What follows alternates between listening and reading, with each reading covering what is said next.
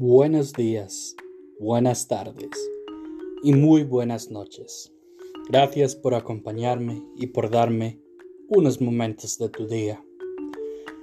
Me parece muy justo que antes de que yo inicie a invitar amigos y a otras personas a dar su opinión y a ponerlo en la silla caliente, que yo primero dé mi opinión acerca de la realidad y mi opinión acerca de lo que sucede en El Salvador a través de alguien que no vive en El Salvador. Y así es, yo no vivo en El Salvador. Nací y crecí en la ciudad de Santa Ana.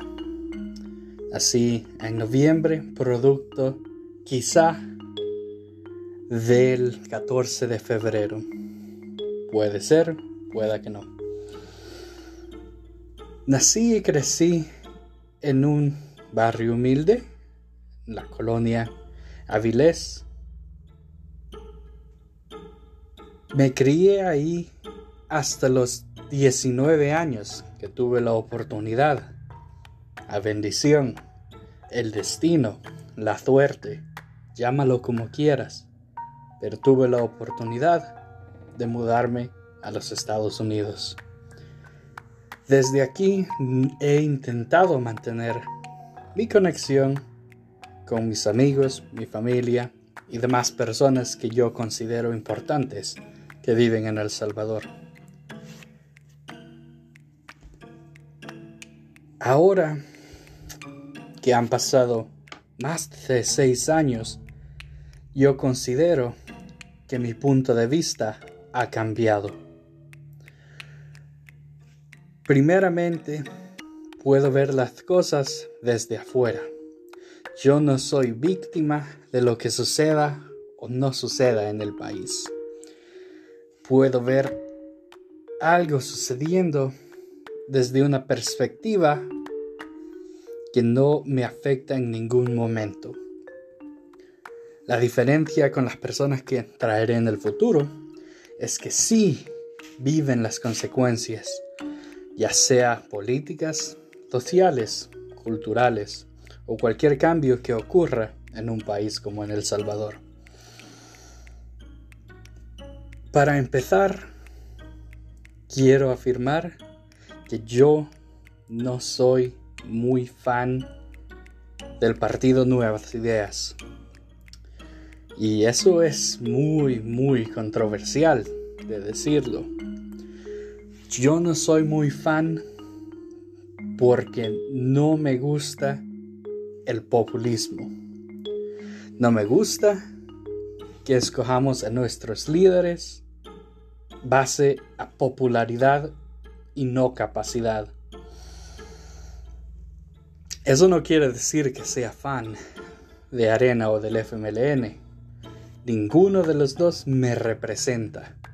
Creo que El Salvador necesita algo diferente, algo nuevo. Nuevas ideas era eso al principio. Todos, incluyéndome, pensábamos que iba a ser algo nuevo, iban a haber nuevas caras, nuevas personas. Pero poco a poco he visto como más y más miembros del partido Arena, del partido FMLN, del partido PCN, del partido PDC, del partido Gana. Muchos han sido reciclados y ahora están dentro de nuevas ideas. Segundo punto, yo no estoy a favor de que se haga una tesis para una licenciatura o una ingeniería. Me parece muy curioso que en El Salvador se tenga que hacer una tesis para una licenciatura.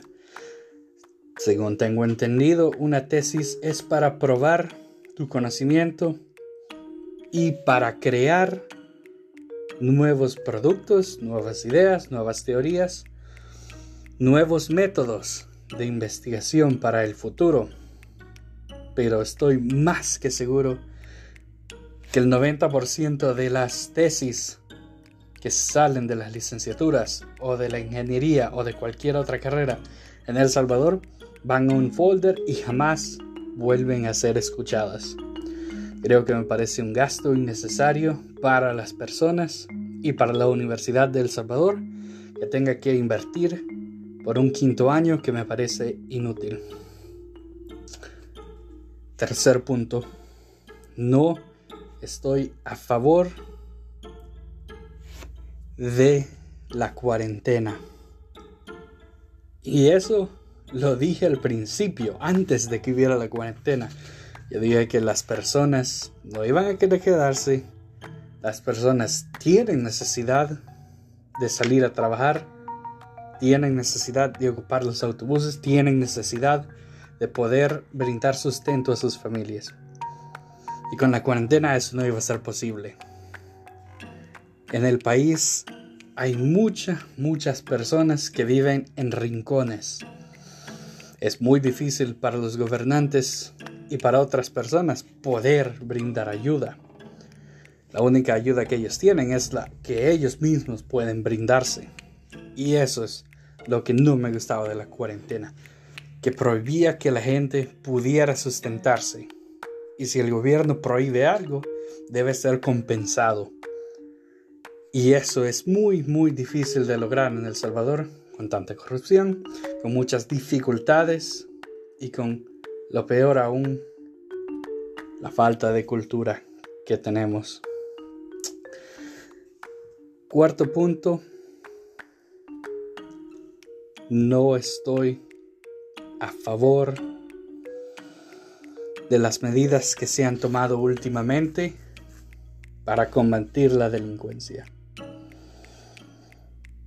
si nos ponemos a pensar, lo único que hemos oído es el plan control territorial,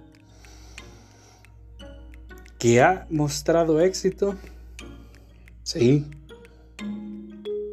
Hay días en que no hay asesinatos y claramente eso es una victoria. Pero lo que no me gusta es la falta de transparencia que hay en el plan.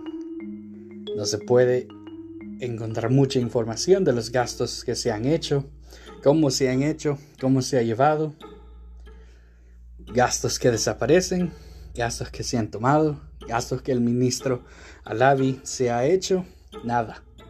La falta de transparencia es más peligrosa que la delincuencia de cuello blanco.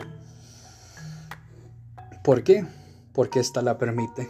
Si no hay control, nunca, nunca nadie va a poder encontrar verdaderos culpables. Hay muchas cosas más de las que yo estoy en desacuerdo. Y quiero terminar con esta última opinión.